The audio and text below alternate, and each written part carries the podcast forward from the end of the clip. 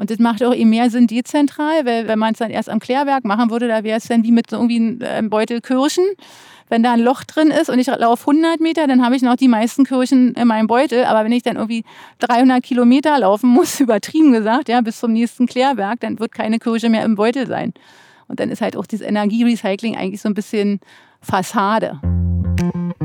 Herzlich willkommen zu Let's Talk Landscape, dem grünen Podcast von Hochsee Landschaftsarchitekten. Willkommen zur 57. Folge, in der wir Dr. Grit Birko zu Gast haben. Diese Folge richtet sich an Landschaftsarchitektinnen und Landschaftsarchitekten und an alle, die sich für ihre Umgebung interessieren und Wasser als Ressource spannend finden und mehr dahinter verstehen möchten, die Strukturen verstehen möchten und auch Gestaltung dahinter spannend finden.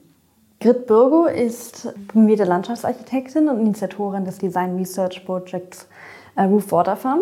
Sie ist Mitbegründerin des Büros Architektura und arbeitet sowohl in Forschungsprojekten als auch eben äh, in ihrem Büro international zu Themen wassersensibler Stadt- und Landschaftsgestaltung. Und ist da auch gerade bei mobile blau-grüne Infrastrukturen zu entwickeln, Prototypen entstehen zu lassen und Projekten beratend zur Seite zu stehen mit all ihrer Expertise und dort interdisziplinäre Teams zu führen. Wasser wird in Zukunft eine immer größere Bedeutung haben. Einerseits als ja, Mangel, also man sieht ja immer Bäume, denen an Wasser fehlt, Rasenflächen, aber auch die Energie, die wir verschwenden, weil wir unser Grau- und Schwarzwasser eben der Kanalisation zuführen und die Nährstoffe nicht nutzen und die Wärme, die darin ist, auch nicht. Es geht ganz viel um eben die Forschung, um Reallabore, wirklich umgesetzte praktische Beispiele, und ein mutiger visueller Blick, wie man Stadt auch gestalten könnte, wie neue Quartiere entwickelt werden könnten. Und das aus Sicht von Landschaftsarchitektinnen und Ingenieuren, also sowohl technisch als auch gestalterisch. Wir wünschen euch viel Spaß bei dieser Folge. Ja, wir würden gern mit dem Ort hier anfangen, in dem wir sind, weil wir ja eigentlich bei uns im Büro aufnehmen normalerweise und jetzt sind wir zu dir gekommen ähm, in die Nähe vom Potsdamer Platz, in einen äh, großen grünen Innenhof, der ganz besonders ist, äh, weil er ein Projekt äh, ja, beherbergt. Das war früher im Rahmen der IBA, äh, der Block 6 und jetzt die Roofwater Farm. Vielleicht kannst du in deinen eigenen Worten mal sagen, äh, was hier stattfindet vor Ort. Genau, also wir sind jetzt tatsächlich hier auf der Roofwater Farm. Das ist für uns inzwischen so, wir nennen es Reallabor. Oder auch im Englischen würdest du sagen Living Lab. Also wir nutzen halt den Ort äh, ähm, tatsächlich, um hier ähm, einerseits Bildungsarbeit zu machen, auch die Themen der Zeit zu kommunizieren. Ich meine, ihr seid auch beide Landschaftsarchitektinnen. Ähm, es geht darum, tatsächlich mal zu zeigen, was kann man denn wirklich machen mit Landschaft in der Stadt, mit grüner Infrastruktur. Wie kann man Klimawandel positiv gestalten? Wie kann man eine essbare Stadt gestalten? Welche ähm, Bausteine gibt's, haben wir sozusagen zur Hand? Und ähm, ja, die Roof Water Farm ist sozusagen jetzt eben ein Reallabor, ist aber eigentlich herausgegangen aus einem Forschungsprojekt, was sich eben an diesen Standort Block 6, also einen alten IBA-Standort aus dem Jahre 1987 sozusagen angedockt hat und der auch mehrere Transformationsphasen durchlebt hat. Also anfänglich gab es hier eben ein urbanes äh, Feuchtgebiet, damals hat man noch Pflanzenkläranlage gesagt. Man hat hier erstmalig damals noch zu Westberliner Zeiten gezeigt, dass man 70 Prozent des Grauwasser, des Abwassers, des häuslichen Abwassers, also das Grauwasser, tatsächlich im Innenhof recyceln kann. Damals eben noch über ein sehr einfaches System, über diese Pflanzenkläranlage. Das wurde dann später optimiert, weil man festgestellt hat, man will ja das Wasser auch im Gebäude wiederverwenden anstelle von Trinkwasser, hier in dem Fall für die Toilettenspülung. Und dann hat man irgendwann Anfang 2000, 2006 das Wasserhaus gebaut auf dem Fundament des ehemaligen Schönungsteiches. Das heißt, es ist dann sozusagen eine, eine Infrastruktur, eigentlich eine gebaute Infrastruktur ähm, dazugekommen, wo eben das Grauwasser in einem Haus eben äh, über so ein ähm, ja, biologisch-mechanisches Tanksystem ähm, äh, gereinigt wird und die Pflanzenkläranlage ist dann umgewandelt worden in eine Regenwasserinfrastruktur, die ist heute eben auch als, sage ich mal, klimapositive Regenwasserinfrastruktur hervorzuheben. Die verdunstetes Wasser. Die verdunstetes Wasser. Es ist mhm. hauptsächlich eben Schilf am Start als Pflanze, aber natürlich auch andere Röhrichtpflanzen. Iris haben wir dabei.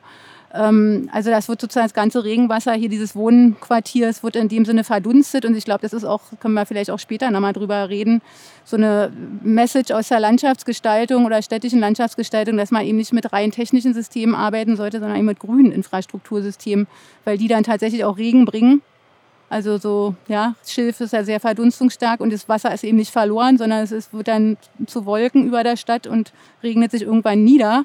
Genau, also ist tatsächlich das heißt, ja dann auch besser, als wenn ich es versickere und dann reiche genau, ich zwar genau, das Grundwasser genau. an, aber trotzdem ist es erstmal an dem Standort genau. weg und verdunstet nicht. Genau, ne? und mhm. zumal ja Natur in dem Sinne gar nicht versickert. Also ein Regenwald versickert ja nicht, sondern er verdunstet. Deswegen mhm. heißt der Regenwald, also so als so ja. ein kleiner Sideway. Mhm. Und wir sind dann eben mit Roof Water Farm, haben dann eben, ähm, als wir dieses Forschungsprojekt gestartet haben damals, haben wir gedacht, der Standort ist perfekt, um eben tatsächlich auch zu zeigen, was geht, was kann man noch weitermachen. Wir haben ja dann mit dem Thema ähm, gebäudeintegrierte Landwirtschaft hier angefangen. Wir sind noch nicht direkt aufs Dach gegangen, ist klar. Wir mussten ja erstmal zeigen, dass wir eben dieses recycelte Wasser auch für die Lebensmittelproduktion benutzen können. Wir sind sogar noch einen Schritt weiter gegangen. Wir haben Urban Mining gestartet. Wir haben sogar das Toilettenwasser geerntet, in Anführungszeichen. Mhm. Haben hier mit, natürlich mit Partnern, also wir hatten ja auch Technologiepartner an Bord, haben wir dann eben hier auch gezeigt, dass man aus dem Toilettenwasser einen Dünger produzieren kann, einen urbanen Dünger, das Goldwasser. Das haben wir dann Goldwasser genannt, weil das, das war dann tatsächlich wässrig. Und das konnten wir dann eben für die hydroponische Pflanzenproduktion nutzen, also die wasserbasierte oder wassernährlösungsbasierte Pflanzenproduktion. Ja, und so haben wir eigentlich, sag ich mal, einen Grundstein gelegt, hier mit der Roof Water Farm. Ähm, ähm, zu zeigen, was geht. Also und was geht heute schon und was kann, kann man weitermachen. Wir sind inzwischen mobil unterwegs. Ähm, wir sind auf der Beach 61, ähm, haben da jetzt neue Prototypen für Vertikalfarmen entwickelt. Ja, und so ist halt eigentlich dieser Standort für uns so ein bisschen, ähm, ja, ich sag mal, das ist das Baby für, für die Module, die wir jetzt tatsächlich in die Stadt bringen wollen. Und ähm, ja, und auch sozusagen auch, ähm, ja, wir vernetzen uns natürlich auch mit Initiativen, um eben das Thema klimapositive Stadtentwicklung, essbare Stadtentwicklung, wassersensible Stadtentwicklung ähm, voranzubringen, praktisch mhm. voranzubringen. Na, wir haben dich ja vorhin im Gewächshaus getroffen. Ja. Da sieht man ja auch verschiedenste Einrichtungen. Das sind dann wahrscheinlich auch die Prototypen für verschiedene Orte, wo sie dann später realisiert werden sollen. Ne? Genau, also wir haben jetzt inzwischen, wir hatten während der Forschungszeit hatten wir auch Fische im Gewächshaus, da hatten wir eben die, sozusagen so ein sogenanntes Aquaponik-System. Da haben wir eben das, ähm, haben wir getestet, ob wir das ähm, Betriebswasser, was eben aus dem Grauwasser hier vor Ort ähm, generiert wird, ob wir das eben auch für die Fischproduktion benutzen können und eben für die kombinierte Fischpflanzenproduktion, also Aquaponik. Und da ging es dann darum, eben zu zeigen, okay, es stimmt die Qualität, sind die Fische glücklich. Ich meine, so weit sind wir natürlich nicht gegangen. Also man kann sicherlich auch die Haltung der Fische vielleicht sogar noch verbessern, indem man noch bessere äh, tierfreundlichere Tanks zum Beispiel sich äh, vorstellt. Aber im Endeffekt haben wir gezeigt, dass man auf kleinster Fläche eben auch Fische produzieren kann und eben kombiniert mit Pflanzen. Das machen wir jetzt aktuell nicht, weil wir ganz viel jetzt auch mit Studierenden zusammenarbeiten oder auch mit Initiativen, Workshops machen, und da könnt ihr euch vorstellen, das, da kann man nicht gleich mit Fischproduktion irgendwie mhm. anfangen. Es ist ja sozusagen modular, das System. Wir können auch immer mal wieder, wir überlegen jetzt, ob wir es im Wasserhaus wieder starten. Es wird gerade umgebaut, optimiert. Ob wir dann vielleicht die Fische tatsächlich ins Haus bringen. Die müssen ja nicht unbedingt im Gewächshaus sein, dann können wir wirklich das Gewächshaus für die grüne Produktion nehmen. Und wir haben da eben tatsächlich verschiedenste Prototypen, aber auch, ich sag mal so, in Anführungszeichen eigentlich ähm, traditionelle Systeme. Also wir haben zum Beispiel, ich habe da vorhin gesehen, die schwimmenden Tomaten. Ja, also es ist ein schwimmender Garten im weitesten Sinne. Und das ist eigentlich, wenn man sich das mal so überlegt, das ist eigentlich ein ganz traditionelles System. So haben die Inkas äh, schon gewirtschaftet in Mexico City auf den Seen. So ist es am Titicaca-See, ja, wird Schwimmen produziert und eben über Jahrtausende, also ohne dass die Landschaft dabei ähm, den Bach runtergegangen ist, in mhm. Anführungszeichen, ja. ja. Schwimmend heißt für dich ganz wenig Substrat und vor allem ziehen sich die Pflanzen die Nährstoffe aus dem Wasser. Genau, also ich sag mal, warum wir Roof Water Farm überhaupt hier auch gestartet haben, ist, also A, gab es eine Ausschreibung vom Bundesministerium, Call, wo es darum ging, wie kann man urbane Wasserinfrastrukturen umbauen da sind wir schon, sage ich mal, haben wir uns sehr weit aus dem Fenster gelehnt und haben gesagt, wir reichen jetzt eine Idee ein, wo wir fragen, was wäre denn, wenn Häuser gar kein Abwasser mehr produzieren, wenn Nachbarschaften gar kein Abwasser mehr produzieren, sondern frisches Wasser und frischen Fisch und frisches Gemüse für die Nachbarschaft. Mhm. Und das war dann eben auch im Endeffekt die Uridee für Roof Water Farm. Roof als Synonym für Gebäudeintegration und Water Farming als sozusagen eines Baustein der urbanen Landwirtschaft. Und eben deshalb wasserbasiert, weil es viel leichter ist. Also deswegen, ähm, wir können halt im Gebäude eben nicht mit schweren Lasten, so sage ich mal, ähm, arbeiten wenn wir jetzt an Pflanzenproduktion denken. Und deswegen konzentrieren wir uns eben auf diese Leichtbausysteme, mhm. eben vor allem im Pflanzenbau eben Hydroponik und dann gibt es da eben verschiedenste Typologien. Also wirklich von diesem ganz einfachen, was ihr gesehen habt, diesen schwimmenden Garten, also im Endeffekt ein Wassertank, der noch einen Teichbelüfter ähm, drin hat und wo wir dann eben Nährstoffe dazugeben Ähm, und dann bilden die und dann setzen wir eben Tomaten rein, die eben so richtige Wasserwurzeln ausbilden, richtig lange Wurzeln und dann eben sich diese Nährstoffe aus dem Wasser angeln im Weißbad. Das sind dann auch besondere Tomatensorten, oder? Nee, wir haben jetzt die hier machen tatsächlich das dann einfach so. Genau, Wenn die merken, die so stellen komme ich sich an meine Nährstoffe, ein. dann bilden die die Genau, aus. Genau. Okay. Und es ist auch so, dass wir eben tatsächlich sagen, wir, wir, wir bauen eben nur das an, was hydroponisch geht. Und ihr habt ja jetzt auch mal eine Erdbeere probiert. Super lecker übrigens. Sehr zu empfehlen. Und ich sag mal so klassischerweise gehen eben Salate super, äh, äh, Kräuter, aber auch so Blattgemüse wie Pak Choi. Also das ist, das gibt eine ziemlich breite Anbaupalette in der Hydroponik. Und wenn du jetzt sagst, ähm, das ging darum, dass gar kein Abwasser mehr produziert wird durch die Nachbarschaften, ist das dann tatsächlich so? Also das, äh, die, die Abwässer an sich, die können dann dieses Goldwasser äh, generieren und dann bleibt gar nichts übrig, also was wir man nicht haben diese will. Idee, genau, also wir hatten, das war sozusagen die Uridee und dann ist das, war das sozusagen das Baby sozusagen ähm, fast geboren, noch nicht ganz. Wir hatten dann, mussten noch einen langen Atem beweisen, weil es hat dann tatsächlich zwei Jahre gedauert, bis wir dann tatsächlich auch ein Go bekommen haben, dass wir das Projekt starten können. Das war so, zweistufig, so ein zweistufiger Wettbewerb. Und ich selber habe mir darüber im Endeffekt meine Stelle an der TU Berlin gebaut und habe dann eben die Projektleitung zusammen mit meiner Kollegin Anja Steglich übernommen. Und wir hatten es dann am, am Fachgebiet Städtebau bei Frau Frau Professor Million eben angedockt, weil es ja auch ein städtebauliches ist. Wir wollten auch sagen, es ist nicht nur, ich sag mal, es geht nicht nur um Gardening und nur ein bisschen Grün, sondern es geht eigentlich um viel mehr. Es geht wirklich um Infrastrukturumbau und, und, und um, und um sage ich mal, auch um einen multifunktionalen Blick auf Infrastruktur. Und ich sag mal, was, wir, was du jetzt gefragt hast mit dem Abwasser, das Tolle war, dass wir diesen Standort hier gefunden hatten. Und das, das Traurige ist, dass das immer noch innovativ ist, weil der wurde 87 also noch zu Mauerzeiten wurde hier ein doppeltes Leitungsnetz in die Gebäude integriert. Das könnte man heute bei allen Neubauvorhaben direkt am Anfang den Architekten vorschlagen. Ja, wir schlagen das immer mal der vor. Stadt. Also wenn, wenn dich das sozusagen interessiert, beruhigt, wie auch immer.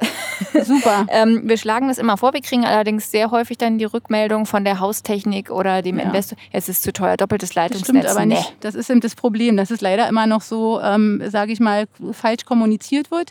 Ich glaube, es liegt sicherlich auch daran, dass einfach auch noch zu wenig ähm, Leute sich sozusagen da Ahnung haben. Also das ist auch ein Thema, dass man eigentlich viel mehr, sage ich mal, dieses Wissen, weil das ist State of the Art, es funktioniert. Also was wir hier als Grauwassertechnik haben, also wenn der Kollege Nolde hier wäre, er würde sicherlich eine eigene Stunde noch ähm, darüber referieren, was hier der Vorteil ist.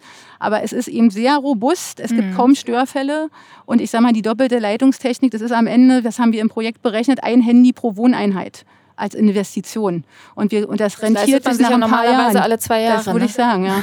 Und dann, wenn man sich vorstellt, dass man dann im Endeffekt über die Jahre der Wasserpreis in Berlin steigt, ihr kennt es selber, Wasser, Berlin ist ähm, eine der trockensten Re Regionen Europas, Berlin-Brandenburg. Wir werden sicherlich enorme Probleme kriegen, wenn wir nicht langsam auch von der Stadtentwicklung her mal irgendwie den Rahmen richtig setzen. Und dass es eben nicht sozusagen nur Aufgabe der Landschaftsarchitektinnen und der Architekten ist oder wem auch immer sozusagen da Bildungsarbeit im weitesten Sinne zu betreiben, sondern es muss eigentlich eine Vorgabe sein, es muss eine Rahmengesetzgebung sein im Städ- oder im städtebaulichen Rahmenplan zumindest einfach schon mal angedacht werden dass man einfach, ähm, das ist eben nicht teuer, nicht viel teurer. Es ist wirklich ein Handy pro Wohneinheit und, dann- und dann nochmal für die Wassertechnik im Keller, die sehr platzeffektiv ist, kann man nochmal 500 Euro pro Bewohnerin oder Bewohner rechnen. Das ist pro Quadratmeter, ich glaube, Herr Nolde hat es mal ausgerechnet, es ist, es, ist wenig. Aber das Problem ist, dass der Bauherr bisher nicht den Vorteil sieht. Ja, aber da wird es wahrscheinlich so sein, wie du auch gesagt hast. Eine Regelung hilft da schon sehr weiter, weil diese Erfahrung, haben wir ja auch schon öfter gesagt im Podcast, aus Dachbegrünung und Regenwassermanagement im Allgemeinen ist ja, sobald die dazu gezwungen sind, weil das im B-Plan steht oder was auch immer im Baugesetz, dann funktioniert es. Und Genau. alles andere vorher funktioniert halt nur manchmal. Ja. Ja. Findest nicht für jeden das Argument, was ihn davon überzeugt oder sie Ja, das umzusetzen. Und letztlich, wenn man sagt, so Freunde, an den Kanal wird nichts mehr angeschlossen, weil Genau, die Berliner ich glaub Wasserbetriebe erlauben das nicht mehr, dann ist es eben so. Ne? Oder wie jetzt die Schweiz zum Beispiel sa- sagt, wir wollen null Flächen versiegeln, ja? neue Flächen versiegeln. Wenn so eine Vorgabe da ist, dann glaube ich, wird es total kreativ. Ja. Dann wird es auch gestalterisch, kreativ und spannend. Ja. Du hast ja schon sehr langen, langen Atem. Äh, Also deine, deine Diplomarbeit und deine Dissertation ging ja auch äh, rund um das Thema wassersensible Stadt und Flächennutzung und so weiter. Siehst du ähm, eine Veränderung, also dass die Politik vielleicht nicht ganz so schnell reagiert, wie man sich das wünscht, aber trotzdem erste ähm, Richtungen eingeschlagen wurden oder zumindest das in den Planerköpfen mehr manifestiert ist als früher? Also was ich sehe ist, also A, glaube ich, ist Berlin einfach internationaler geworden. Dadurch kommt viel mehr, ähm, sage ich mal, kommen viele mehr Impulse auch von außen. Und ähm, ich glaube, das könnte ein Grund sein, dass man jetzt vielleicht auch anders irgendwie auf, auf Stadtentwicklung guckt. Ähm, dann sehe ich, dass auch Landschaftsarchitektinnen und Architekten inzwischen viel mehr da so ein Bewusstsein haben. Ich habe lange Zeit war das eben leider Gottes so, dass eben Landschaftsplaner und die Architekten irgendwie nichts miteinander zu tun haben wollten, weil die einen haben sich nur um die Umwelt gekümmert, die anderen um die Gestaltung. Und ich glaube, die Landschaftsarchitekten haben jetzt, ich würde mich selber auch eher als Landschaftsarchitektin sehen, weil ich Gestaltung mag und Wasser einfach ein kreatives Element ja. ist. Aber die haben sozusagen, ich glaube, da ist mehr das Bewusstsein auf, ein, auf einmal da. Man braucht Wasser, um Landschaft, sozusagen eine schöne Landschaft zu ähm, erhalten, ja, und, und zu, ähm, ja, zu, sich entwickeln zu lassen. Und, da, und das, glaube ich, ist sozusagen ein enormer Vorteil, dass da einfach auch von den Planer, von der Planerseite, auch gerade bei den Gestaltern, ja, das so ähnlich wie ein Solararchitekt mit der Sonne plant, jetzt die Landschaftsarchitekten sich mit dem Wasser beschäftigen, ja, und, und da eben und, und mit Ökosystemleistungen, mhm. ja.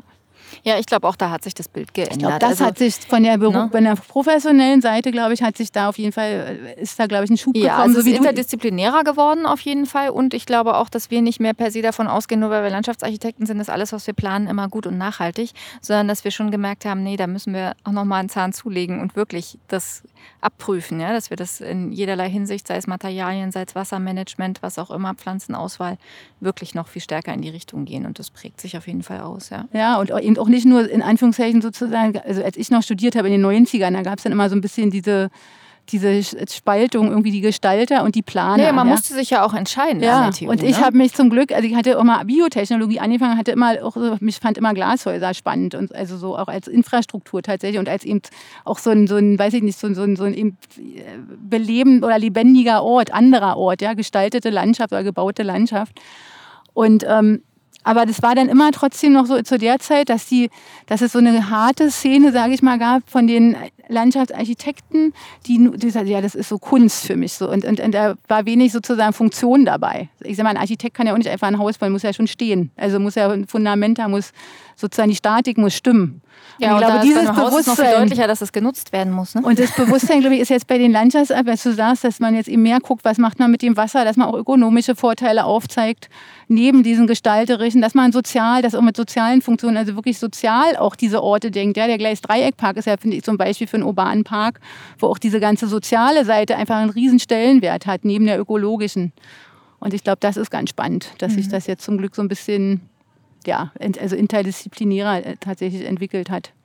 Ja, und man verstanden hat, dass Ressourcen endlich sind. Also Ressource Wasser, aber auch Raum in der Stadt. Ja. Also, dass man beides sehr sorgfältig abwägen muss. Total. Nutzen muss. Ja, absolut, ja. Also jetzt hat die Luisa ja deinen langen Atem erwähnt und du hast jetzt sehr positiv auf die Frage geantwortet und gesagt, mhm. das Bewusstsein zumindest bei der planenden Profession hat sich geändert. Aber bist du auch manchmal ungeduldig? Na logisch, ich bin also. total ungeduldig. Deswegen spreche ich so schnell. Dann denke ich immer, ich kann immer alles aufholen, was ich noch sagen will. Die anderen versäumt Ich muss haben. auch aufpassen, dass ich nicht zu, zu agitieren rüberkomme. Also das ist so der meiner Ungeduld, glaube ich, auch geschuldet. Und weil ich denke, wir müssen einfach was machen. Also das ist so wir müssen loslegen. Und ich sage mal, das, das sehe ich halt leider Gottes bisher in der Politik noch nicht so richtig, in der Stadtentwicklungspolitik. Also wir hatten es ja schon gerade diskutiert mit den, wo ist der Rahmen? Ich finde, man muss viel mehr, weniger regulieren, wenn man den Rahmen richtig setzt.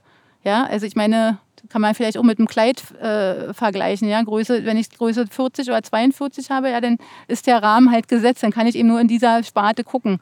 Und wenn ich in der Stadtentwicklung sage, ich will mein Wasser, ich will wassersensibel die Stadt umgestalten, dann kann es eben nicht nur darum gehen, dass wir Regenwasser versickern, weil wir gucken uns Natur an, da wird gar nicht versickert. Der Regenwald verdunstet. Das heißt, wir müssen dann eben irgendwie mal schauen, okay, was, wie funktioniert eigentlich sozusagen, funktionieren auch Ökosysteme?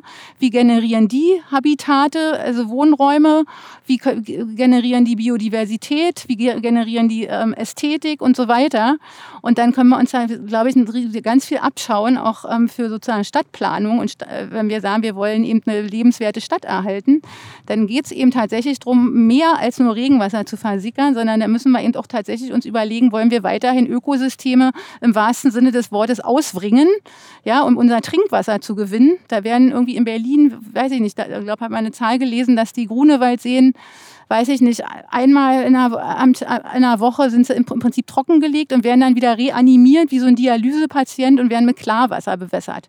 Wenn wir Recycling machen von Grauwasser und 70 Prozent unseres Wassers im Endeffekt tatsächlich im Keller wieder im wahrsten des Wortes recyceln können oder wir haben in einer Nachbarschaft vielleicht einen Haus, wie hier, unser Wasserhaus, da kann man sich ja ganz unterschiedliche Typologien und Formen vorstellen. Mhm. Wenn wir das schaffen, dann haben wir mal auf der anderen Seite richtig viel Natur Ökosysteme ähm, sozusagen gerettet, ja, oder würden die nicht sozusagen ähm, immer stören?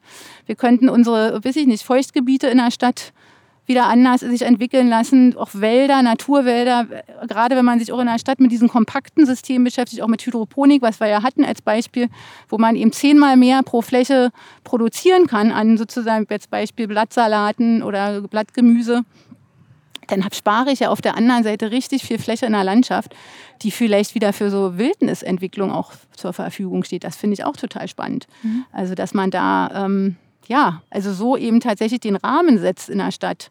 Und ich glaube, da muss man einfach auch mal in harte Dialoge gehen, auch mit den Wasserbetrieben. Also wir haben das ja auch gemacht mit dem Projekt, wir nutzen das ja auch. Und ähm, nicht nur harte Dialoge, sondern einfach in den Dialog gehen. Also das ähm, anregen, ja, dass man da eben auch anders nochmal irgendwie wassersensibel irgendwie die Stadt umbauen kann. Und es gibt ja auch Städte, die es anders schon machen. Also mhm. Hamburg oder Leipzig als Beispiel, ja. Was haben die zum Beispiel anders gemacht? Naja, wo zum Beispiel Leipzig, ähm, das ist jetzt im Endeffekt auch im Rahmen eines Forschungsprojektes, aber da gibt es halt auch von der Stadtverwaltung, sage ich mal, Initiativen für so Kreislaufquartiere. Und ähm, da gibt es jetzt irgendwie ein Projekt in, in Leipzig, wo eben ganze, ein ganzes neues Quartier ähm, im Endeffekt mit einem eigenen äh, Wasserkreislaufsystem sozusagen ausgestattet wird. Also es wird gar nicht mehr an die, an die zentrale Kanalisation angeschlossen. Und in Hamburg gibt es eben auch Beispiele, Jenfelder Au. Ähm, also ja, die haben dieses doppelte Leitungsnetz gebaut offensichtlich. Genau, die haben doppelte Leitungsnetze und mhm. ähm, haben jetzt in dem Sinne, jetzt in Hamburg ist jetzt nicht unbedingt ähm, dieser Farming-Aspekt im Vordergrund, sondern da geht es dann um Energierecycling. Ich glaube, das, ähm, ja, das ist, kann dann sehr vielfältig sein und ähm, ich glaube, das Spannende ist einfach, dass man eben wirklich dann Energierecycling mitdenken kann. Man kann Farming mitdenken, man kann es auch ausbaubar denken. Man fängt mit einem nicht, Projekt an, ja, eben meinetwegen Toilettenwasserspülung soll ersetzt werden, das Trinkwasser durch eben Betriebswasser aus Grauwasser. Und dann baut man es eben sukzessive aus und gleicht es auch mit den Bedarfen vor Ort ab. Ich glaube, das ist auch ein ganz wichtiger Punkt, äh, diese Vielfältigkeit. Also manchmal, ich habe es wird es vielleicht sogar belächelt, wenn man hat dann, man sieht die Tomaten und denkt, mhm. ja, hier das ganze Quartier kann ja nicht äh, von zwei Erdbeeren oder ein paar Tomaten leben, aber es gibt den Bildungsaspekt, es gibt ja die Sensibilisierung, es gibt die Energie ähm, als, als Punkt dahinter. Du hast sie gerade alle genannt. Genau, und vor allem, äh, wir haben ja auch gezeigt, jetzt gerade jetzt mit unserem Folgeprojekt, wo wir eben also Move Water Farm mobil gedacht haben, da sind wir am, auf der Beach 61 im Gleis Dreieckpark und da geht es eben in dem Projekt Gartenleistung um den Wert von urbanen Gärten und Parks, auch in Euro mal umgerechnet. Und wir haben eben da mal gezeigt, zum Beispiel, da haben wir einen Prototyp für eine Vertikalfarm entwickelt, zusammen mit Studierenden. Da gibt es inzwischen sogar ein Spin-off und ein, also ein Start-up, also sozusagen initiiert von den Studierenden. Und wir haben mit dieser Vertikalfarm gezeigt, dass wir auf zwei Quadratmeter mit fünf Ernten 28 Personen ähm, ähm, äh, ernähren können. Also es geht nicht nur um zwei Tomaten, es geht tatsächlich um Masse, wenn man es mal größer denkt. Also wir haben es hochgerechnet für Berlin. Wir bräuchten für Berlin nur 36 Fußballfelder, um ganz Berlin mit Salat zu versorgen. Also ähm, das ganze Jahr das über Wir hätten nur, wir haben nur eine Outdoor-Saison. Wir sind da nicht im Gewächshaus. Wir wirtschaften sozusagen ähm, parallel zu der Spielsaison auf der Beachvolleyballanlage von Mai bis Oktober. Das ist im Endeffekt ja auch die Anbausaison in Deutschland mehr oder weniger. Ja. Und da haben wir dann sozusagen sechs Monate mit fünf Ernten können wir den Bedarf von 28, den Jahresbedarf von 28 Personen decken. Und, und diese 36 Fußballfelder muss man sich ja jetzt auch nicht in der horizontalen nee. vorstellen, sondern es ist einfach die Fläche, um die vertikale genau. Produktion und da also Wände und Fassaden und genau. Mauern gibt es ja genug in der genau. Stadt. Genau. Und es geht halt dann auch darum, logischerweise, man muss es dann auch, man muss eben auch einen Betreiber haben. Also diese Farm da, wir haben da den Vorteil, das Forschungsprojekt ist beendet und die Betreiber finden es cool.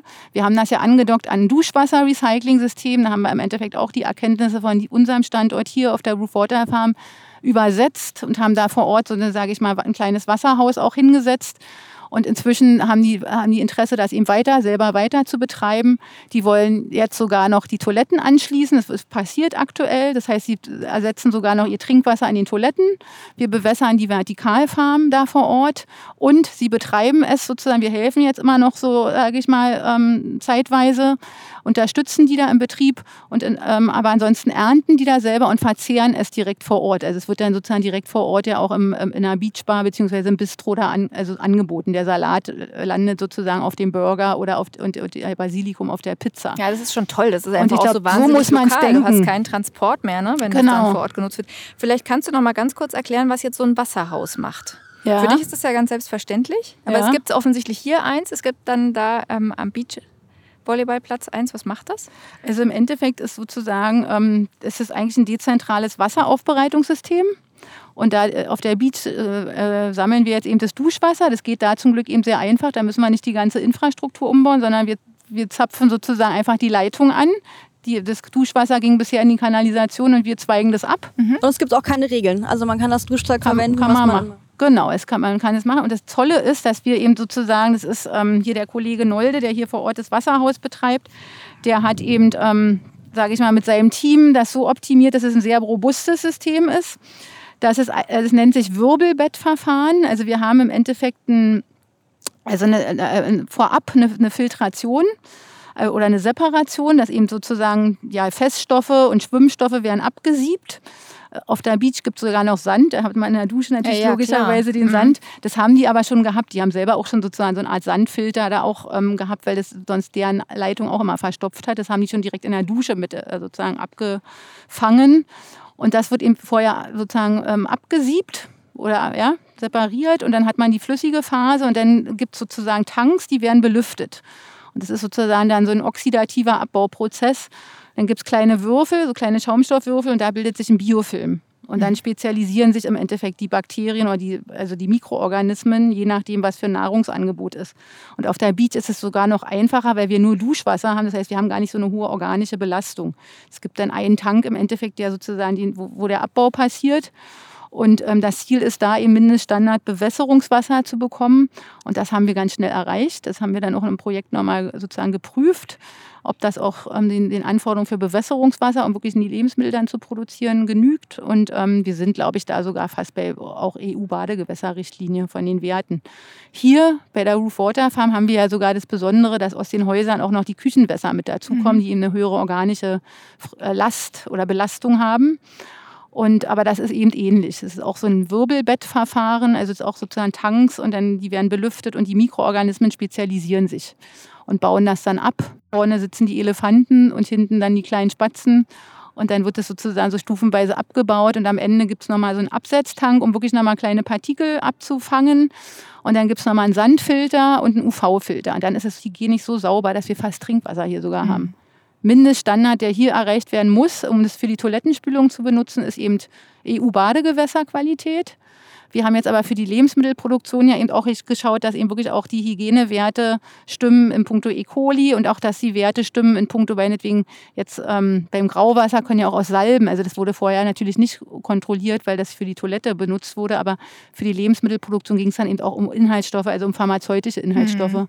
Salben beispielsweise oder eben auch, was du sagtest, ähm, äh, ähm, Luisa, aus, zum Beispiel aus, aus ähm, jetzt beim Duschwasser oder eben auch bei der, wenn du, wenn du jetzt so eine Spülmaschine hast, dann sind da auch Tenside drin mhm. und dann wird eben geguckt, wird das auch abgebaut. Und da hatten wir so eben tatsächlich so Leitparameter wo, und die haben wir eben gescreent und, und über eben drei Jahre dann fast und konnten nachweisen, dass wir da auf der sicheren Seite liegen, also was die ganzen Vorgaben, EU-Regularien äh, und so weiter angeht. Mhm. Auch ein hoher Standard. Also Badegewässer für die Toilettenspülung ja. ist auch ein Luxus, den man sich da gönnt. Dann. Genau, und es geht aber eben auch darum, ich glaube, es ist halt auch, ja, ist jetzt auch für Deutschland eben besonders, also klar, also für, sage ich mal, die, die europäischen Länder da, äh, oder eben speziell Deutschland, da ist, ist schon irgendwie so ein Qualitätsanspruch da, so nach dem Motto, wenn, wenn ich meine Toilette spüle, dann sollte das Wasser eigentlich, sage ich mal, visuell genauso aussehen wie Trinkwasser. Ich will da nicht irgendwie den Jack-Effekt ähm, erzeugen. Das ist so ein bisschen auch diese, ich meine, die, diese, ähm, diese Seite rein visuell, dass man kaum Unterschied sieht und logischerweise dann auch, ähm, wenn man, es, es muss auch so sein, dass du das auch zur Not auch mal, weiß ich nicht, äh, berührt wirst und irgendwas runterschlucken kannst. Also eigentlich haben wir hier einen Standard, dass du sogar mit duschen könntest. Hm. Weil ab und zu fällt dir das Handy also ins das Klo. Dann, dann ist es ja schon ganz schön, wenn das Wasser nicht Das so wäre wirklich was, was du vorhin sagtest, können wir wirklich kein Abwasser produzieren. Also wenn man das mhm. weiterspinnt. Also hier an dem Standard sind wir sozusagen ja im Endeffekt so ein bisschen ähm, limitiert, weil die Leitungen zur Toilette sind halt verlegt, aber nicht zum, zur, zur, zur Waschmaschine und nicht zur Spülmaschine und auch nicht zur Dusche. Mhm. Aber wenn man es jetzt mal radikaler denken würde und einfach auch von unserer unseren Ergebnissen ausgehen würde, dann könnte man sagen, wir können eigentlich sämtliche Service-Wasserleistungen ähm, bedienen. Wir haben auch die Qualität. Wir bräuchten eigentlich nur noch fünf Liter irgendwie Wasser, wirklich Trinkwasser sein müssen. Und da würdest du denn, wir würden jetzt nicht empfehlen, das Wasser zu trinken, obwohl man das so weit aufbereiten könnte. Man weiß aber trotzdem nicht, ob es dann wirklich so toll ist. Aber da könnte man vielleicht tatsächlich mal mit Regenwasser Gut, Aber das ist ja wirklich starten. ein deutlich geringerer Anteil ansonsten auch, ne? Ja. Aber das bedeutet, den Rest könntest du eigentlich in Aus so einem fortwährenden Kreislauf das Grauwasser immer weiter benutzen. Genau. Und, ist tatsächlich verdunstet Wasser dadurch, dass du wenn, du, wenn du die Nahrungsmittelproduktion mit darüber bespielst, verdunstet Wasser und ansonsten hast du dann ja aber gar nicht mehr so viel zum Verdunsten. Ne? Eigentlich nicht. Also, und ein Teil musst du halt dann immer eben in, weil dadurch, dass es jetzt ein Indoor-System ist mit diesem Mhm. Wasserhaus, haben wir eben auch 100 Prozent, sage ich mal, wieder, ähm, also können wir wieder 100 Prozent zurückgewinnen. Mhm. Vorher, als es noch offen war, in der ersten Phase hier von diesem Standort, als es nur die Pflanzenkläranlage, damals hieß es noch Pflanzenkläranlage, heute würde man irgendwie urbanes Feuchtgebiet sagen, ja, oder ähm, grüne Infrastruktur, ja, im weitesten Sinne. Ähm, da ist ja ein Großteil verdunstet. Das heißt, da hättest du gar nicht mehr alles wieder ins Gebäude bringen können. Aber wenn es jetzt eben indoor recycelt wird, hast du 100 Prozent, was du wieder zurückspielen kannst ins Gebäude. Und das ist natürlich also der Hammer, sich das einfach mal vorzustellen. Und dass wir dann irgendwie das Trinkwasser vielleicht aus dem Regenwasser gewinnen. Weil Regenwasser Mhm. ist das sauberste Wasser, was es überhaupt gibt. Wir müssten nicht mal irgendwie Grundwasser absenken. Es muss auch nicht um Grundwasserneubildung dann gehen, weil das würde sowieso natürlicherweise passieren. Gerade wenn man diese Wetlands noch in der Stadt sich überlegt, ja, in Parks, so Pocket Park mäßig. Die bei den aktuellen Temperaturen ja auch einfach attraktiv schon sind, weil sie die Räume kühlen und die Straßenräume äh, nicht zusätzlich aufheizen würden. Ja. Oder auch, dass man Bäume damit bewässert. Wäre auch eine Möglichkeit, wenn ich jetzt kein Gewächshaus haben will.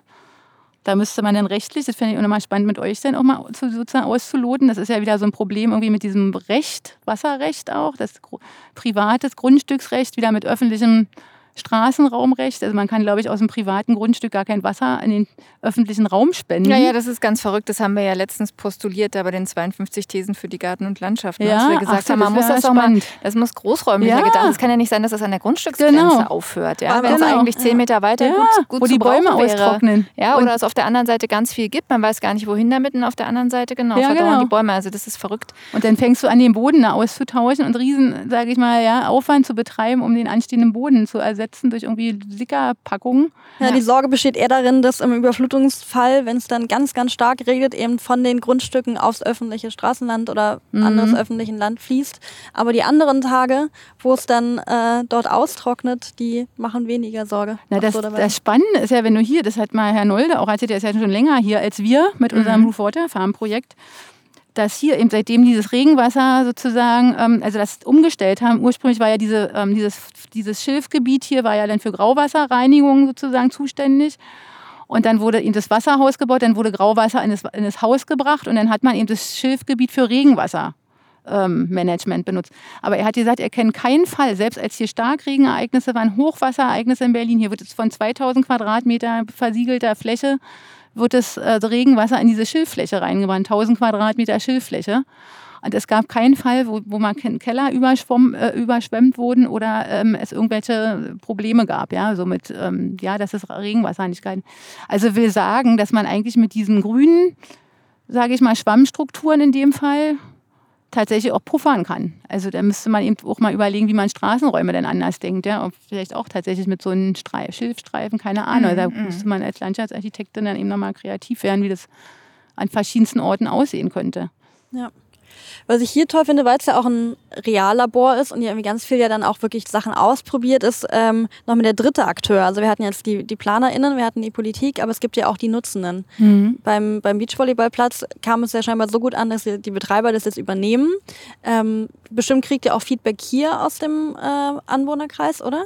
Also ich sag mal, wir das, das, was hier ja, sag ich mal, ein bisschen das Besondere ist, wir sind ja in dem Sinne kein Community Garden, dass wir jetzt hier für die Nachbarschaft produzieren, sondern wir sind halt, im Endeffekt kann man es verstehen als einerseits so ein Showgewächshaus, aber wir bewirtschaften, es inzwischen ja selber. Also das ist ja kein Forschungsprojekt mehr. Das heißt, also wir ernähren uns hier ein Stück weit auch selber über das Gewächshaus und produzieren inzwischen auch Jungpflanzen für unsere Vertikalfarmprojekte, die wir jetzt in der Stadt gestartet haben. Das heißt, es ist so ein bisschen auch multikodiert eigentlich, dieses kleine Gewächshaus von 50 Quadratmetern. Aber die Bewohner haben jetzt in dem Sinne, wir versorgen jetzt nicht die Bewohnerschaft. Wir haben das für eine Gebäudestudie immer berechnet, was wäre, wenn wir es aufs Dach setzen. Da könnten wir wirklich 80 80 Prozent des Bedarfs Minimum decken. Also das wäre nicht nur zwei Tomaten, sondern wenn wir hier irgendwie auf zwei Hauseingänge mit einem 400 Quadratmeter Gewächshaus an den Dachgewächshaus an den Start gehen würden, wo wir vielleicht nur 200 Quadratmeter Nettofläche hätten, könnten wir 80 Prozent des Bedarfs und sogar 100 Prozent Fisch sogar Wahnsinn. noch produzieren. Mhm. Ähm, aber das ist eben nicht der Fall und dadurch ist, glaube ich, auch die, dieser Link aktuell noch nicht so richtig da zu dem, sage ich mal, dass, dass die Bewohnerinnen und auch die ähm, Anwohner hier so, sage ich mal, direkt partizipieren. Also die machen es jetzt im Endeffekt indirekt, dadurch, dass sie weniger Geld fürs Wasser bezahlen. Also das ist schon mal das Tolle. Man denkt ja immer, ja, das, ist, kann sich keiner leisten, hier so ein Grauwassersystem ist viel zu teuer. Ja, nee, das Gegenteil ist der Fall. Die zahlen nur drei Euro pro Kubikmeter. Wasser, während ja der Wasserpreis der Wasserbetriebe um die rund fünf Euro ist. Also das heißt, es ist ökonomisch schon mal günstiger. Mhm. Aber viele wissen es ehrlich gesagt auch gar nicht. Das ist dann halt tatsächlich so ein bisschen optimierungsbedürftig, dass man die Anwohner hier noch, wir haben die immer auch mit eingeladen, aber dass man die noch viel mehr ins Boot holt. Und weiß ich nicht, also da ist, glaube ich, noch viel Luft nach oben. Im ja, wahrsten ist Sinne. Ja, ist Im wahrsten wahrscheinlich Sinne. nicht so ganz homogen hier die Nachbarschaft, wenn man sich so Nee, umguckt. und dann ist auch das Problem, dass das hier gerade entwohnt wird, hier nebenan. Das war ein Studier Studentenwohnheim. Das ist in, zur Corona-Zeit, ähm, da gab es irgendwie ein, ähm, also ja, einen Immobilienkauf hier von dem Grundstück. Und dann wurden als erstes hier wurde das, das Studentenwohnheim leer gewohnt, wie auch immer. Wir wissen auch aktuell nicht, was da jetzt genau passiert das war ein bisschen lebendiger. Das ist jetzt so ein bisschen. Aber doch prädestiniert, um dort dann doppelte Leitungen einzubauen ja. und mit euch zu verknüpfen, oder? Ja, wir haben uns ja auch mit denen, also wir, die hatten auch Kontakt aufgenommen, wir haben uns hier auch mal in einen Workshop eingebunden, aber dann war irgendwie auch, ähm, haben wir nicht mehr viel mitbekommen. Und es ist aktuell, glaube ich, auch ja, so ein bisschen fragwürdig, keine Ahnung, was da jetzt hier gerade los ist. Da haben wir mit, ich sag mal, in Anführungszeichen mit der Seite haben wir nicht so viel zu tun, weil wir ja mehr mit diesen Gebäuden hier gegenüber, gegenüber vom Gewächshaus also dieses Gebäude, über das wir jetzt gerade sprechen, was leer gewohnt wird, das ist da gar das nicht angeschlossen. Im Endeffekt ist, ist Teil von diesem Block Hof, 6 ja. im Gesamt, also wenn man den so ein bisschen größer mhm. denkt. Aber ich sag mal, dieses Wassersystem, das ist eigentlich nur hier drüben mhm. die Dessauer Straße und die Bernburger Straße. Und Aber hier wäre natürlich noch richtig Potenzial. Das wäre richtig, so ja. Und vor allem mit Studenten. Da haben wir bei Water Farm ja, ja auch mal so, sage ich mal, ähm, ja, so Design-Szenarien entwickelt. Was wäre, wenn auch für verschiedene Gebäudetypologien und mhm. so ein Studentenwohnheim, so nach, mit den Terrassen, was wäre, wenn da irgendwie sich auch tatsächlich ein Start-up gründet, ein studentisches und die versorgen hier das Quartier mit der Biokiste ja, oder Kreislaufkiste, wie auch immer man das dann betitelt. Hier gibt es ganz viele irgendwie Presseagenturen. Der Tagesspiegel sitzt hier um die Ecke. Dann gibt es das Bundesumweltministerium. Die haben alle Kantinen. Also das wäre sozusagen sehr naheliegend. Da haben wir dann auch so das Tool Netzwerkplan so entwickelt, ja, dass man mal guckt, okay, was wäre, was würde denn wirklich passieren, wenn du das Quartier so blau-grün umgestaltest, ja, transformierst. Aber das ist ja ein total wichtiger Punkt, von wem gehen diese ähm, Initialzündungen aus? Wer ist der Katalysator? Bei diesen Forschungsprojekten werdet ihr angefragt von Bundesministerien oder initiiert ihr eigentlich also, und versucht die zu pushen? Ja, tatsächlich, also ich versuche dann irgendwie ganz, also tatsächlich irgendwie eine gute Idee zu entwickeln, die irgendwie aber natürlich auch irgendwie umsetzbar ist. Und natürlich, und auch im Team diskutieren wir das. Aber jetzt, ich sag mal, im Endeffekt war das, sehe ich das so, dass, also ich fahre ja auch so ein bisschen zweigleisig. Ich bin sozusagen einer, der jetzt auch noch als äh, mit meinem Büro Aquatektura unterwegs. Ich habe es ja auch als Büro, habe ich als Projekt Roof Water Farm eigentlich entwickelt auf eigenes Risiko und hatte aber den Link zur TU über mein PhD. Also ich hatte ja ein Stipendium, glücklicherweise. Hatte ich auch nie so richtig so geplant. Also das war egal. Und ähm, darüber ist es dann das ist eigentlich ein TU-Projekt geworden. Und im Endeffekt kam es dann gut an und dann hatte man auch sozusagen eine Referenz und jetzt und dann ja war, war die Chance bei diesem anderen Projekt, dass wir angefragt wurden, Partner zu sein. Das andere Projekt Gartenleistung ist vom Institut für ökologisches Wirtschaften hier in Berlin initiiert worden, wo es eben um diesen Wert, also von Ökosystemleistung geht. Und da habe ich dann eben vorgeschlagen, ja, wir könnten eins machen, dass wir eben das Ganze mal mobil denken und das in die Parks und Gärten tragen und gucken, wo wir da eben geeignete Orte finden, um das eben auch zu äh, zeigen und dann eben auch Prototypen weiterzuentwickeln, die dann am Ende auch richtige Systeme wären, die man einsetzen kann. Also und dafür gab es dann eine Fördermittelzusage? Und da gab es, und das, das ist dann zum Glück, das war dann auch, also als die Projektskizze eingereicht wurde, war auch erst nicht klar, ob wir da eine Runde weiterkommen. Dann gab es aber sozusagen ja ein Go für die zweite Phase und dann hat man einen Zuschlag bekommen. Also das ist sozusagen auch immer Risiko. Aber tatsächlich ist es eher so, dass du oder ihr guckt, was gibt's ähm, genau. für Förderprogramme also ich oder Lust daran, Calls, weiter wie du das vorhin genannt hast und dann reichst du was ein und die sind vielleicht auch, also genau. die sind sicherlich froh, wenn sie da tolle Ideen kriegen und formulieren das vielleicht auch so offen, dass sie dann genau. auch noch irgendwie, dass man das auch noch beeinflussen kann, um was es dann letztlich geht. Genau, also das ist sozusagen eine Schiene so mhm. mit diesen Forschungsprojekten. Inzwischen habe ich teilweise auch nicht mehr so den langen Atem, weil mir das dauerte mir zu lange bei diesen, mhm. gerade bei diesen Bundesprojekten. Teilweise ist es auch schwierig, du kriegst schon vor, vorher abzusagen und dann ist es doch wieder nicht richtig, also noch nicht, ähm, sage ich mal, 100 Prozent zugesagt. Also fahren wir da auch mehrgleisig also, mhm. und gucken auch nach anderen sozusagen Strategien, beziehungsweise wir haben ja hier auch Führungen, wir kommen in Kontakt mit Wohnungsbaugenossenschaften. Da gibt es auch ein Folgeprojekt, die haben jetzt noch nicht mit Farming angefangen, aber die haben in Pankow jetzt schon mal 40 äh, äh, Wohneinheiten, Neubau in der Dolomitenstraße ähm, gebaut, wo doppelte Leitungstechnik eingebaut wurde. Da war der Kollege Nolde eingebunden, dann natürlich als, als äh, Umwelttechniker. Ähm, und die recyceln auch Energie vor Ort. Für die ist es einfach auch ein ökonomischer Vorteil. Und jetzt sind die ersten Mieter eingezogen und da gucken wir mal, ob wir da einfach mit denen nochmal ins Gespräch kommen und was die sich vorstellen können, ob wir da irgendwie Module andocken können. Also deswegen ist das Projekt, also ich denke mal, also damit fahren wir, glaube ich, ganz gut, dass wir das immer so modular denken dass es eben so, ja, wenn der Baustein nicht gewollt ist, muss man gucken, ob du einen anderen Baustein im Angebot hast, so nach dem Motto. Naja, letztlich ist es ein komplexes System und du kannst dich ja auch ein Stück weit entscheiden, welche Bausteine halt für den einzelnen Standort passen. Ne? Genau. Da muss man das richtige maßgeschneiderte Genau, Tailor-Made Design. Genau. genau. Vielleicht auch, ja. dass wie erstmal so ein Mut entsteht. Ne? Vielleicht der eine oder andere Investor oder die Wohnungsbaugesellschaft fängt mit einem an genau. und trauen sich dann, dann sehen die das. Ja, also das ist, glaube ich, dann auch der, was ich jetzt so sehe im Nachgang, der Vorteil von diesen Forschungsprojekten ist dann, dass auch eine gewisse Glaubwürdigkeit dann da ist. Mhm. Und, ähm, und dann freue ich mich einfach, wir haben es ja auch gleich in die Lehre eingebunden. Also wir haben auch direkt von Anfang an gesagt, wir machen ein Entwurfsseminar parallel. Da hatten wir das Glück, dass wir am Fachgebiet Städtebau waren. Da haben wir mit den Kontakt zu den Urban Designern gehabt, auch mit internationalen Studierenden zusammen haben wir als erstes Seminar ging dann um Blue Green Infrastructures, wo wir gleich in der Stadt auch geguckt haben, was wäre denn, wenn ihr mal ein Studentenwohnheim umbaut oder eben ein Hotel. Also haben wir mit einem ähnlichen Ansatz gebau, äh, gearbeitet und wie kann das in die Nachbarschaft sozusagen integriert werden und wie kann eine Kommunikationskampagne aussehen. Weil das hat ähm, sozusagen bei uns war das ja auch, ähm, sage ich mal, so ein Anliegen. Das hat vor allem meine Kollegin Anja Steglich dann angeleiert, dass wir von Anfang an wirklich auch eine Webseite aufbauen, die auch einfach verständlich ist, mit den Themen arbeiten. Der Mensch muss irgendwie mit ins Spiel geholt werden, logisch. Also wenn wir über so eine Projekte dann weit, also über so eine Projekte weiterspinnen, dann musst du immer gucken, wer wohnt da vor Ort, was gibt es da irgendwie für Bedürfnisse, ja. Und ähm, ja, also so, das sieht dann halt auch immer anders aus. Das kann, mhm. Man kann mal ein Anwohnergewächshaus haben oder weiß ich nicht, äh, bei einer Wohnungsbaugenossenschaft kann, kann das irgendwie der Kleingarten auf dem Dach sein, in Anführungszeichen. Und dann hast du vielleicht aber irgendwie ähm, wieder eine andere, einen Gewerbepark, wo es auch ein richtiges Produktionsgewächshaus gibt, ja, wo es dann eben wirklich kommerzieller mhm. vonstatten geht. Und wir haben dann eben versucht, diese Kampagne auch gleich zu machen, also mit dem Menschen im Boot. Neu, es geht um neue Produkte, es geht um neue Infrastrukturen, es geht um eben tatsächlich Wasser, also lebenswerte Qualitäten, ja, Wasserqualitäten und Lebensqualitäten. Und ähm, das war, glaube ich, auch so ein bisschen der Clou, sage ich mal.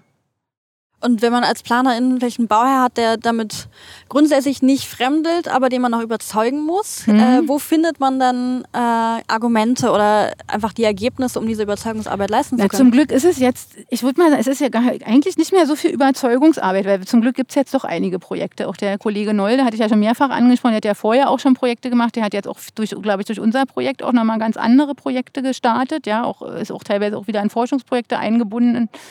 Und hat auch für ein Studentenwohnheim, was neu gebaut wurde von der Berlinovo, jetzt eben auch ein doppeltes Leitungssystem eingebaut. Da wurde dann auch die zweite Miete günstiger dann. Also das ist dann mhm. auch für, für die sag ich mal, auch ein Anreiz, dann tatsächlich von Bauherrenseite was zu machen, weil die dann eben ihre Wohnung auch günstiger anbieten können. Zumindest was die Betriebskosten angeht.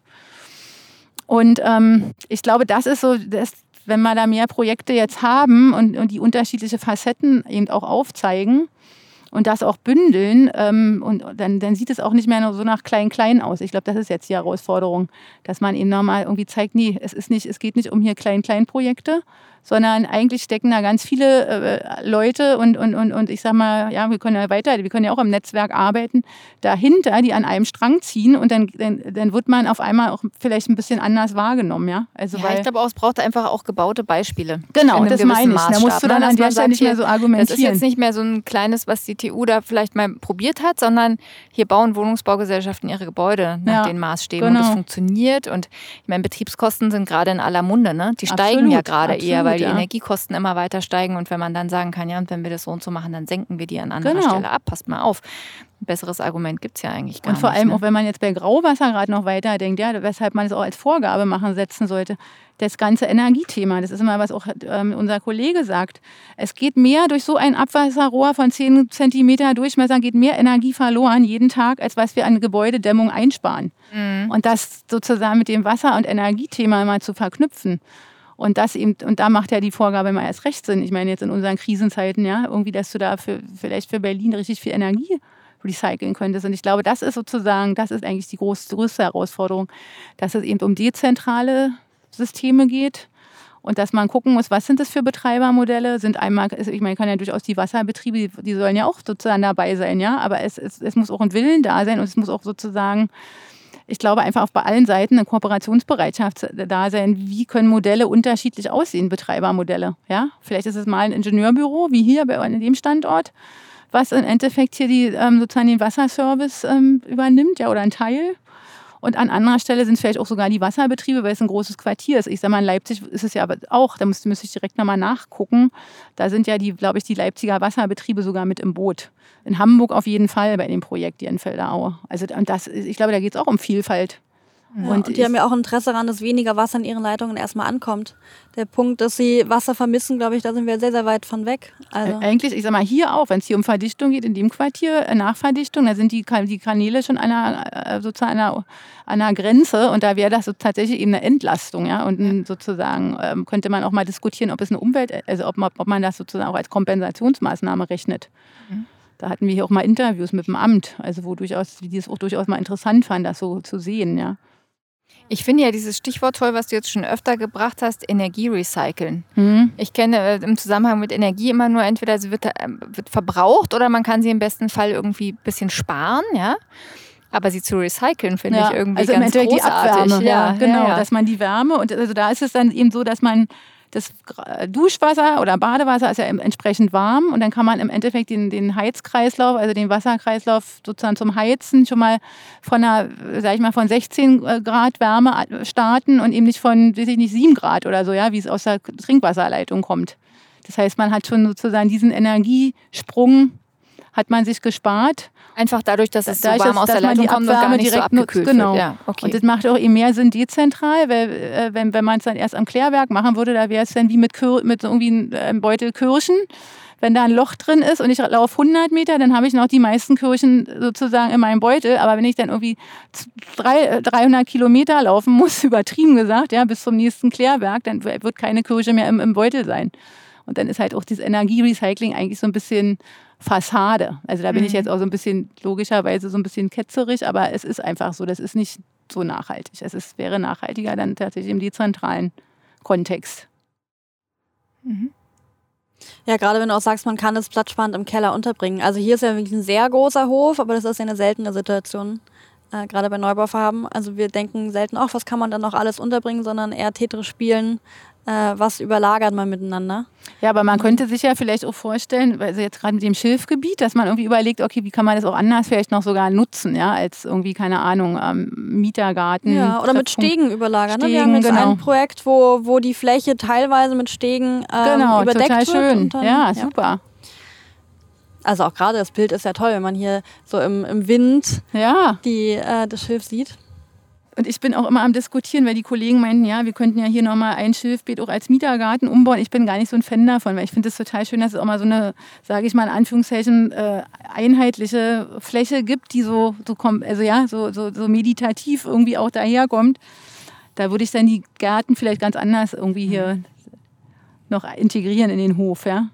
Jetzt ist die große Fläche hier ja wirklich ein Luxus. Ne? Und zum Thema Flächen können wir ja vielleicht noch ein bisschen kommen. Die sind mhm. ganz knapp in der Stadt. Mhm. Und du hast vorhin erzählt ähm, von eurem neuen Projekt, wo es darum ging, ähm, den Wert von Parks und Gärten auch tatsächlich mal monetär zu ermitteln. Mhm. Das finden wir total spannend, weil das ja sonst oft auch so ist, man sagt, ja, es wird Wohnraum gebraucht, wir müssen nachverdichten, mhm. wir können uns das gar nicht leisten, so große Grünflächen zu haben. Die, so, die, die sind da ja einfach nur so, die bringen uns nichts weiter. Ähm, es ist jetzt zwar mit Corona sicherlich allen auch klarer geworden, ja. dass das so nicht ganz stimmt und dass diese Freiräume ganz dringend gebraucht werden, aber dass sie auch wirklich einen monetären Wert haben, den man errechnen kann, ist total ja. spannend. Ja. Also auch nicht nur sozial sind. Ne? Wir hatten mal gehört, ja, es ist eine Non-Profit-Fläche, mit der generieren wir kein Geld. Mhm. Und das finde ich natürlich als Freiraumplaner total schade, dass man, ähm, da, wo wir auch widersprechen würden. Ja, das ist eigentlich tatsächlich jetzt so ein bisschen auch der Mehrwert aus diesem neuen Projekt Gartenleistung, wo eben vom IÖW als Ökonom, also sage ich mal, ökologisch, also Institut für ökologisches Wirtschaften, da sind halt auch viele Ökonomen sozusagen am Werke und die wirklich mal berechnet haben, jetzt was für einen gesellschaftlichen Nutzen in monetärer Form dieser, zum Beispiel der Gleis-Dreieck-Park generiert. Und die kamen dann am Ende auf eine Summe von ca. 4,5 Millionen Euro pro Jahr.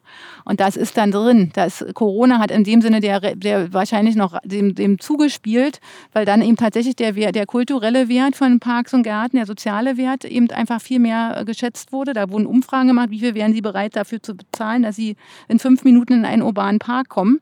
Und so eine, so, ich mal, so eine Werte sind eingeflossen. Das wären, wären so sozial-kulturellen Werte. Aber es sind auch Werte eingeflossen, wie zum Beispiel Wasserrückhalt.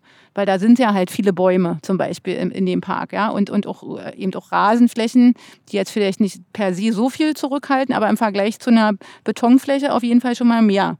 Und sozusagen, das wurde eben berechnet, wie viel, was ist das für ein Wasserwert? Was wäre, wenn, wenn man die, den gleichen, die gleiche Menge an gespeichertem Regenwasser technisch herstellen müsste? Also die, also die Wasserbetriebe dann sozusagen Rückhaltebecken bauen würden im Beton, was natürlich auch wieder, wenn du noch als CO2 da mit reinrechnest, mhm. eigentlich schon jenseits von Gut und Böse ist, ja im wahrsten Sinne. Das sind, ist sozusagen als Leistung eingeflossen, denn als CO2-Speicherung auch von Bäumen und, und das hat dann im Endeffekt per, in einer Summe eben diesen Wert von 4,5 Milliarden Euro als Beispiel. Millionen. Äh, Millionen, sorry. Ja, das Milliarden wäre schon, oh, da wären wir schon sehr gut. Genau, und das Gleiche dann halt auch so für von, selbst von Kleingärten. Das ist ja auch immer so ein Problem in der Stadtentwicklung. Da sagt man immer, ach naja, die können wir ja jetzt irgendwie mal überbauen. Mhm. Und ähm, ja, da gibt es ja auch andere Gebiete in der Stadt, also wo ich auch denke, nee, Flächenversiegelung, da muss man genauso wie beim Regenwasser null, null, zero keine neue Flächen. Es gibt von der Bundesregierung Nachhaltigkeitsziel keine neue Flächen. Es wird überhaupt nicht ernst genommen. Wir überbauen immer mehr natürliche, natürlichen Boden und wundern uns am Ende immer, wie ihr sagt, Tetris spielen. Ich meine, was soll das? Wir sollen am Ende soll trotzdem das ganze Wasser gehalten werden. Wir können da auch mal diskutieren, wenn jetzt so ein Feld wie Blankenburger Süden, da bin ich jetzt auch so, sage ich mal, ein bisschen emotional, weil ich da selber einen Garten habe und, wir auch ein kleines Sommerhaus da drauf haben, so Tiny House mäßig. Und da gibt es eben viele Gärten und auch Dauerbewohner. Und sozusagen da soll ja der Blankenburger Süden ist eines der größten Entwicklungsvorhaben. Das wird neu versiegelt alles. Und ich sage mal, da werden auch teilweise wird entei soll enteignet werden. Und es soll aber auf der anderen Seite sollen dann auch das ganze Regenwasser soll dann natürlich wieder auf der Fläche bleiben, wo, wenn, wo aber natürlich ganz viel versiegelt wird. Und da denke ich mir nie, also irgendwie muss man dem auch mal, also da muss man wirklich mal einen anderen, weiß ich nicht, anderen Blick raufwerfen und sagt, ja, vielleicht ist es inzwischen in, in, der, in, der, Zukunft sogar die Klimafläche für Berlin. Und wir qualifizieren eher die Felder in Richtung Ökosystemleistung bauen Richtung Naturwald um oder was auch immer. Da, ist ja, ich sag mal, wenn da die Landschaftsarchitekten mal zum Zuge kommen und Öko, Ökologen, Stadtökologen und so weiter, ja, da kann man sich auch mal andere, sag ich mal, Szenarien vorstellen, jenseits des Wohnungsbaus. Und dann müsste man eben eher im Wohnungsbau gucken, ja, wo ist dann tatsächlich versiegelte Fläche, die qualifiziert werden kann, ja?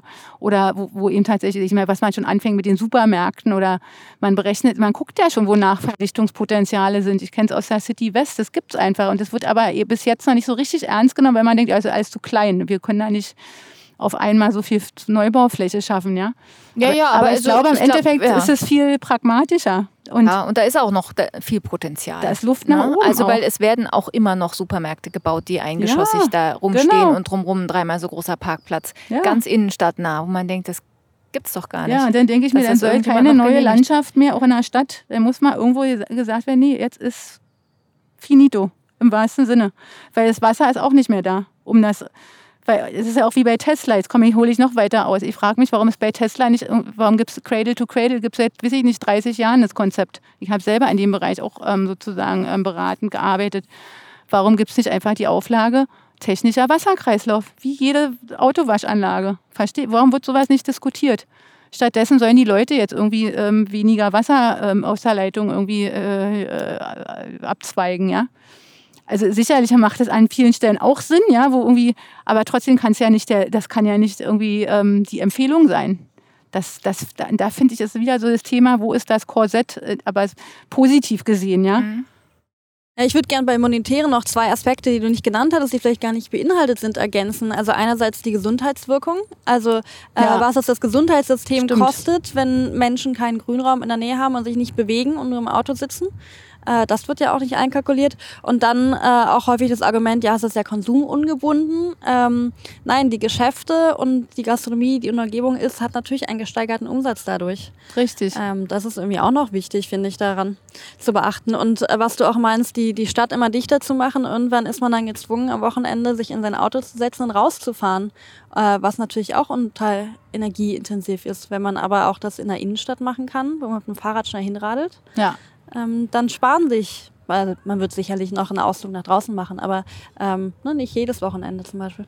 Ja, genau. Und ich, ich denke auch, was du jetzt sagst, also wenn man das wirklich so mal, wirklich mal so ein bisschen ähm, radikaler denkt und ich sage, also wir, wir müssen auch sozusagen neue Wohnbauprojekte und ob es Verdichtung ist oder eben wirklich Neubau, aber hoffentlich auf bereits versiegelter Fläche, mhm. dann müssen wir eben Flächen mitdenken, die eben, sage ich mal, für, ess, also für essbare Produktionen da sind oder eben andere Sachen und dann musst du eben auf diese kompakten Systeme, glaube ich, zurückgreifen und dann hast du tatsächlich vielleicht mehr Platz für Regenwasserinfrastrukturen wie hier dass du eben wirklich so eine Ausgleichsräume auch schaffen kannst, ja, weil du auf an anderer Stelle kompakter unterwegs bist. So, das finde ich auch total spannend und dann eben auch so Walkability.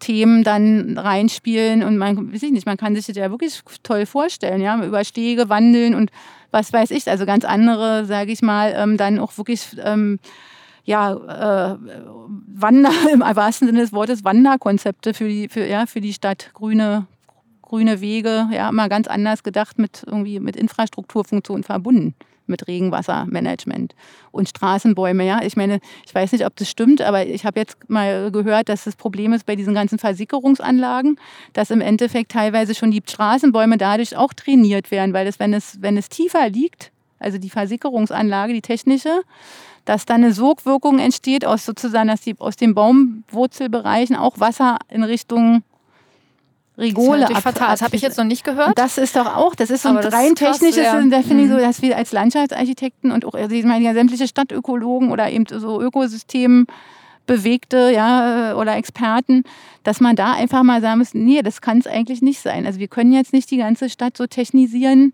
bloß weil wir jetzt das versickern, versickern, ja, und eigentlich ähm, ist das, also kann nicht nur die eine Lösung sein. Klar wird es an manchen Stellen keine, vielleicht keine andere Möglichkeit geben, aber man muss eben diese andere, also sag ich mal, auch erstmal überlegen, was wollen wir denn? Also was soll dann irgendwie mit dem Regenwasser dann passieren. Ja? Wenn es nur im Boden ist, bringt es uns ja auch noch nicht so weit. Nee, es ist halt nur ein Baustein, aber ich dachte gerade, das ist halt das, was jetzt sozusagen gerade angekommen ist in der Öffentlichkeit. Äh, ne? Ja. Versickern. Und genau, das kennen wir schon ganz lange. Genau, und eigentlich sind wir schon wieder drei Schritte weiter. Ja. Und das, das hinkt halt hinterher. Ne? Aber wenigstens ist es ja jetzt zulässig, neue Bäume in Versickerungsmulden zu pflanzen. Ach so. Das war ja lange Zeit okay. auch verboten. Ja, dann ist Man das dachte, naja, also da würde das Wasser ja zu den Bäumen kommen. Ja, ja.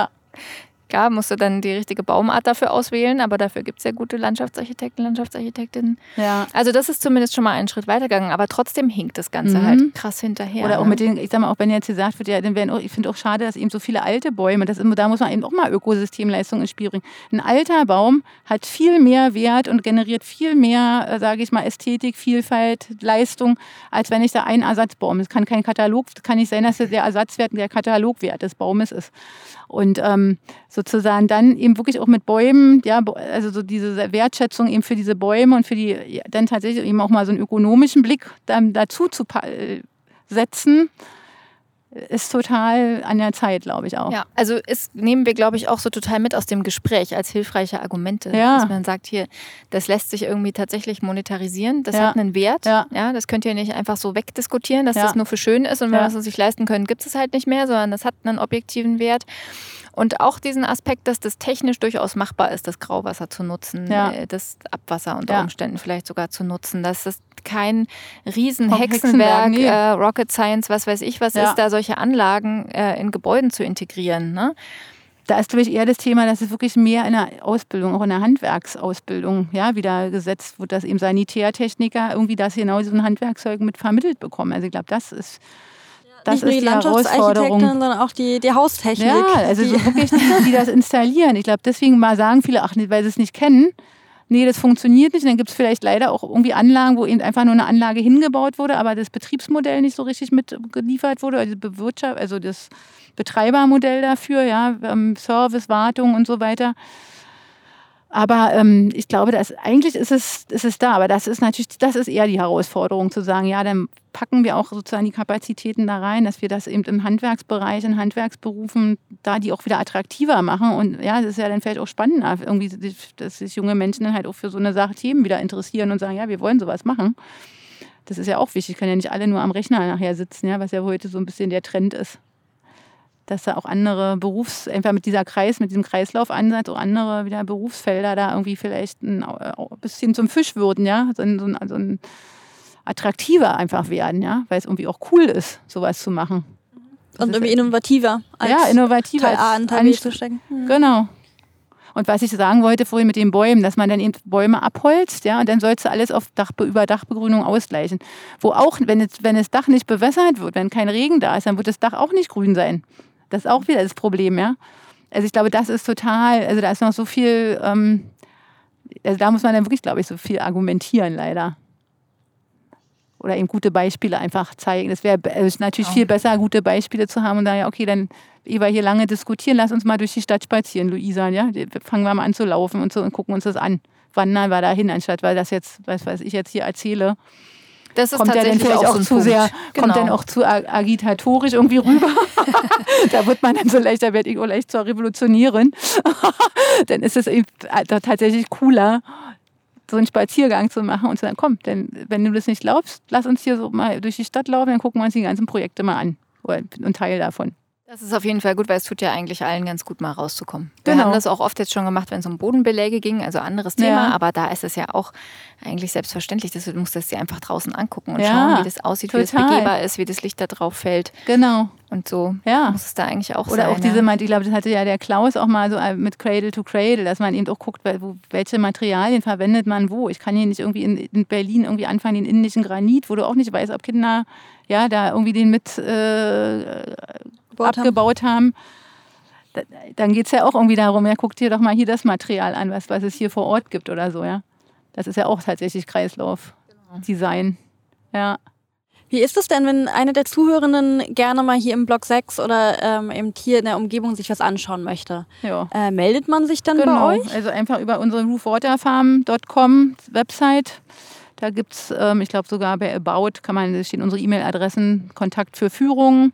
Wir bieten das dies- also jetzt inzwischen kostenpflichtig an, weil wir eben nicht mehr und also sozusagen ähm, Wurdet überrannt. ähm, ne? gefördert werden, aber das Mhm. ist, kann man sich leisten. Das ist äh, genauso, als wenn man ins Kino geht, ähm, sozusagen vergleichbar. Aber wie auch immer, wir, wir haben noch unterschiedliche Möglichkeiten. Für Schulklassen machen wir auch ganz oft ähm, sozusagen extra Programme, Mhm. die dann auch teilweise kostenlos sind und so weiter. Also da soll man erstmal uns einfach anschreiben und dann gucken wir mal, vielleicht kann man dann auch Führung zusammenlegen, wie auch immer. Also das ist möglich. Wir machen hier regelmäßig Führung und auch Workshops gibt es auch. Ähm, und vielleicht als Abschlussfrage, wenn du dir ein Forschungsprojekt für die Zukunft wünschen darfst, dein Traumprojekt, irgendwas, wo du angefragt wirst für. Also es ist Äh, finanziert. Man Ja. bietet es dir sozusagen Hättest an, dich du- frei zu entscheiden. Gäbe es noch was, Wahnsinn. was du nicht Gute probiert Frage. hast? Weiß ich was? Nicht? Was du noch nicht probiert hattest, was sich aber immer in den Fingern gejuckt hat? Oh, eine gute Frage. Müsste ich echt jetzt, also so, so extrem nicht, dass ich jetzt, würde ich jetzt sofort raus äh, äh, fließen. Was, was, worauf hätte ich Lust? Ich glaube, ich, ich fände es mal total spannend. Also das, das wäre dann aber auch so weitergesponnen, hier, was wir auch mit unseren Netzwerkplänen bei Roof Water Farm ähm, angedacht haben, dass man wirklich mit so verschiedenen Leuten, also auch wie mit euch, ja, also sozusagen aus verschiedenen, also ihr seid jetzt sozusagen aus der Praxis der Landschaftsplanung äh, und Gestaltung. Ähm, ihr habt viel mit Bauherren zu tun. Ich aktuell, wir haben ja, ich habe eher sozusagen gerade mit so Hands-on-Projekten, Studierendenausbildungen, wie Pro Prototypenbau, Innovationen so zu tun. Aber dass man das mal so zusammenlegt und sagt, okay, wie, wir haben jetzt die Möglichkeit, hier das Quartier sozusagen wirklich kreislaufmäßig zu optimieren. Und wir, wir haben alle Freiheiten. Wir haben den Anschluss, der Anschluss- und Benutzungszwang wird ausgehebelt. Ja, also es wird sozusagen die Experimentierklausel steht ganz oben, aber trotzdem wollen wir natürlich was machen, was eben, sag ich mal, da gibt es auch alteingesessene Bewohner und so weiter. Wir wollen die jetzt nicht vor den Kopf stoßen und sagen, ja, jetzt kommen hier irgendwelche Spinner und die fangen jetzt an, hier alles umzumodeln. Nee, das soll sozusagen so eine gewisse, also einen gewissen Grad an, an, an klassischer Stadtgestaltung sozusagen haben es soll funktionieren, aber es sollen auch sozusagen neue Möglichkeiten eröffnet werden. Beispielsweise, wenn wir jetzt fragen würden, ja, was wäre denn, wenn wir hier gar keine von von einer wo wir uns abkoppeln? Gibt es Leute, die Lust hätten, sozusagen so ein Wohnhaus zu ziehen? Völlig wasserautark, die sich da sozusagen auch Teil eines Experimentes sein wollen. Mhm. Also es geht so vielleicht auch so ein bisschen in Richtung Biosphere 2. Das war ja mal so ein Experiment, wo man versucht hat, sozusagen ähm, im Glashaus zu gucken, können, können wir uns selber ernähren. Das ist ja auch gescheitert, da gab es auch soziale Konflikte. Aber das so ein bisschen, sag ich mal, offener, kreativer zu denken, wirklich in einer, innerhalb einer Stadt so ein sowas aber mal zu testen. Oder es gibt zum Beispiel Ansätze, äh, ich glaube Uni Weimar, wo die auch versuchen, in bestehende Leitungstechnik ein zweites System reinzubauen. Also dass man gar nicht das Ganze äh, sozusagen, also wenn man jetzt an Bestandsbau denkt, nicht alle Leitungen rausnimmt und erneuert. Das mhm. lohnt sich ja nur, wenn es wirklich sein muss, ja, wenn sozusagen es gerade ansteht, so eine Sanierung. Aber man, wenn jetzt so ein Fall wäre, dass es nicht ansteht, dass man sagt, ja, aber hättet ihr Lust, dass wir, dass wir jetzt mal versuchen, da so ein zweites Pipe-in-Pipe-System da irgendwie zu installieren? Und also so, das fände ich total cool irgendwie. Ich glaube, das fände ich super. Okay, das ist ja toll. Grit träumt sozusagen davon, interdisziplinär zusammenzuarbeiten und wir könnten auch mit dabei sein. Ja, also Na, da müssen ganz viele dabei gut. sein. Ich glaube, das ist ja, das ist ja das, der Clou, ja, dass man da irgendwie einfach eine ja, die geballte Vielfalt auch ja. hat, ja, und, und und dann auch zeigt, dass es eben tatsächlich nicht um Klein-Klein geht, sondern es geht tatsächlich um Transformation real. Die ist notwendig, weil sonst, ähm, ja, ich weiß nicht, wie mal unsere Kinder dann irgendwie äh, in 50 Jahren sonst hier noch gerne in der Stadt wohnen. Ich selber weiß ja nicht mal, ob ich jetzt in 20 Jahren noch hier bin, mhm. weil äh, irgendwie zieht es mich auch immer weiter Richtung Rand der Stadt. ja, also, aber trotzdem ist es spannend, ihm mal zu überlegen, ob man das vielleicht in der Innenstadt ähm, tatsächlich wieder anders, also auch den, den den Spieß mal umdrehen kann im wahrsten Sinne und eben tatsächlich so die Themen der Zeit ähm, angreift oder auf, nicht angreift, sondern aufnimmt. Der positive und positiv baut, ja, so. Mhm. Ja, toll. Dankeschön. Ja, gerne. Hat Spaß dir. gemacht. Ja, sehr großen. Du sprudelst vor Ideen.